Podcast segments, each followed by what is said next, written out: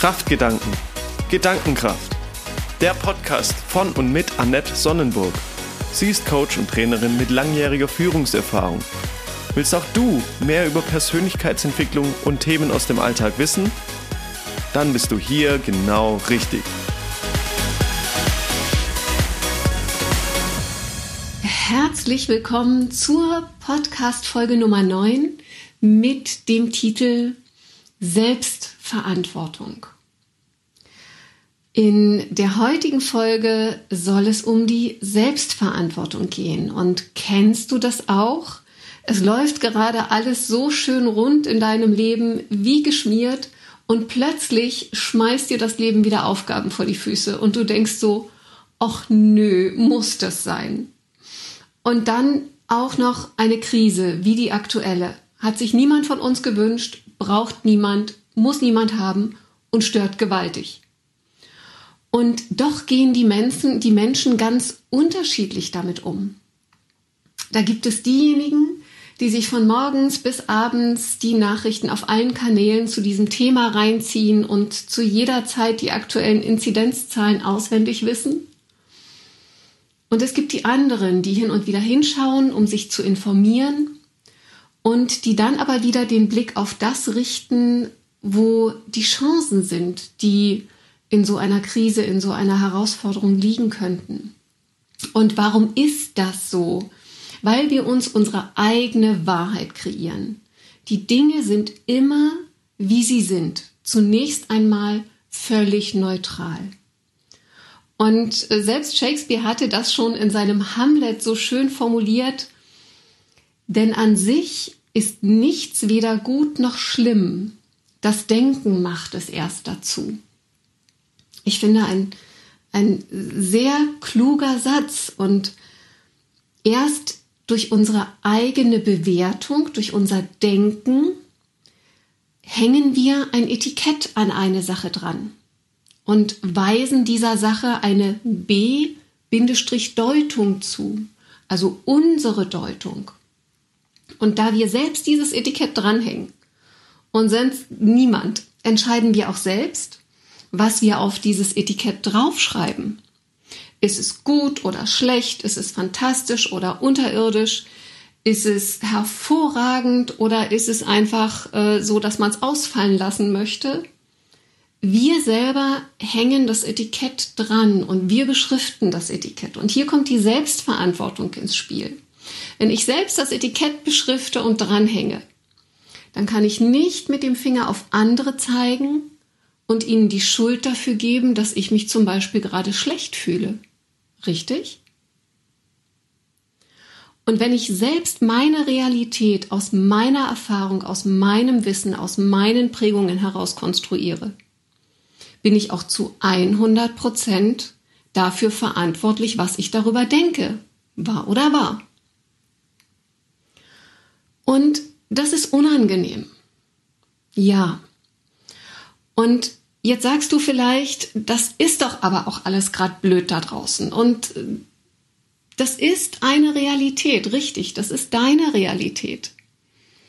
Und andere Menschen haben da vielleicht einen anderen Blick und sagen zum Beispiel, oh, wow, also Homeoffice wäre ohne diese Krise nie so selbstverständlich und so unkompliziert und flächendeckend in ganz, ganz vielen Unternehmen möglich gewesen. Oder sagen vielleicht, ähm, der Ausbau der Digitalisierung, der ja in so vielen Unternehmen schon auf der Agenda stand, wäre vielleicht erst in den nächsten Jahren auf dem heutigen Stand angekommen. Und es wäre nicht jetzt und nicht so schnell so weit vorangegangen. Und sich in diesem Punkt die Selbstverantwortung zurückzuholen, das ist nicht selbstverständlich und das geht auch nicht von allein. Das ist nicht im Betriebssystem so vorgesehen und so verankert. Es bedeutet nämlich, sich zu entscheiden, mit welchem Fokus ich auf eine Situation draufschaue. Und ganz ehrlich, in den ersten Wochen dieser Pandemie im vergangenen Jahr war ich auch komplett im Widerstand. Ich war gerade aus dem Skiurlaub in Österreich zurück und zack, zwangsweise ins Homeoffice gesteckt. Die Technik funktionierte nicht, alle schienen durchzudrehen. Das war für mich völlig surreal und ich fand mich auf einmal in einem Strudel wieder, der irgendwie abwärts ging. Und es dauerte tatsächlich auch einen Moment, bis ich, bis ich realisiert habe, hey, das geht hier nicht so schnell vorbei. Und wenn ich jetzt nichts ändere, und zwar in mir ändere, an meiner Haltung ändere, wird es mir schlechter gehen. Und als mir das bewusst wurde, habe ich eine Entscheidung getroffen, von jetzt auf gleich. Und die Entscheidung lautete für mich, ich konzentriere mich ausschließlich auf die Möglichkeiten, die es jetzt gibt.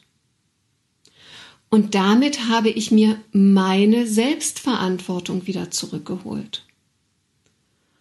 Und war wieder selber in der Verantwortung und auch in der Kraft, ein anderes Etikett an die Situation dran zu hängen und mich damit natürlich auch anders zu fühlen und mich damit natürlich auch viel, viel besser zu fühlen, weil ich wieder Handlungsmöglichkeiten erkannt habe.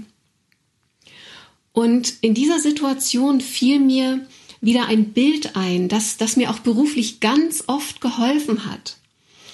Und vielleicht kennst du dieses Bild. Bist du schon einmal Schlittschuh gelaufen oder Ski gefahren? Dann kennst du das vielleicht, wenn du es gerade lernst und äh, du noch nicht so sicher auf den Skiern oder auf den Schlittschuhen bist, dann schaust du oft ganz ängstlich auf diejenigen, die vor dir fahren und in deinem Kopf läuft so irgendwie sowas ab wie, oh, bloß nicht kollidieren, kann ich noch rechtzeitig bremsen? Was, wenn der oder die da vor mir plötzlich ausschert und ich kann nicht ausweichen? Und da geht bei dir mit Sicherheit der Puls hoch und in deinem Kopf entstehen Bilder, die dich nicht gerade entspannen lassen. Und ich hatte das große Glück, äh, damals einen Skilehrer zu haben, der offensichtlich Gedanken lesen konnte oder einfach schon ganz, ganz viel Erfahrung hatte. Und der hat es mir super in einem Satz erklärt. Der sagte zu mir, wenn es voller wird auf der Piste, Schau immer auf die Lücken. Konzentriere dich ausschließlich auf die Lücken, die du nutzen kannst und schau nicht auf die Person.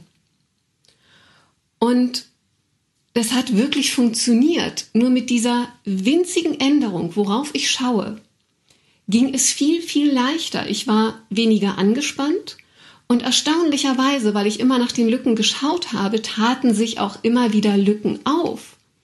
Und beim Schlittschuhlaufen hat es ganz genauso funktioniert. Und natürlich konnte ich deswegen nicht plötzlich besser fahren, dass die Übung, das Training hat es trotzdem gebraucht. Ich konnte mich aber durch diesen veränderten Fokus etwas mehr entspannen und ich bin weniger gestrauchelt und der Blick hat sich nur verändert, vielleicht um einen halben Meter. Der, die Fokusveränderung war ganz minimal und hat große Auswirkungen gehabt. Und ich habe dieses Bild mir auch immer wieder in Erinnerung gerufen, wenn ich gerade mal wieder den Wald vor lauter Bäumen nicht sehen konnte. Und es hat mir gerade auch im beruflichen Kontext bei ganz vielen Aufgaben wirklich geholfen. Und äh, jetzt höre ich dich schon sagen, na ja, das ist ja was ganz anderes als dieses Theater da draußen. Das ist richtig. Das Theater da draußen ist ein anderes. Den Fokus verändern kannst du dabei jedoch auch. Jetzt. Jeden Tag aufs Neue. Immer und immer wieder. Wenn du merkst, du bist wieder im alten Fokus drin, wieder ausrichten, neu ausrichten, darauf schauen, was die Möglichkeiten sind.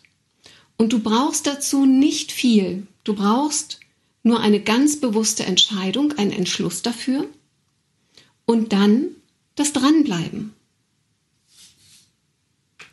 und fühl dich herzlich eingeladen, es einmal auszuprobieren, wie es für dich funktioniert. Und ich freue mich schon, wenn du auch beim nächsten Mal wieder reinhörst.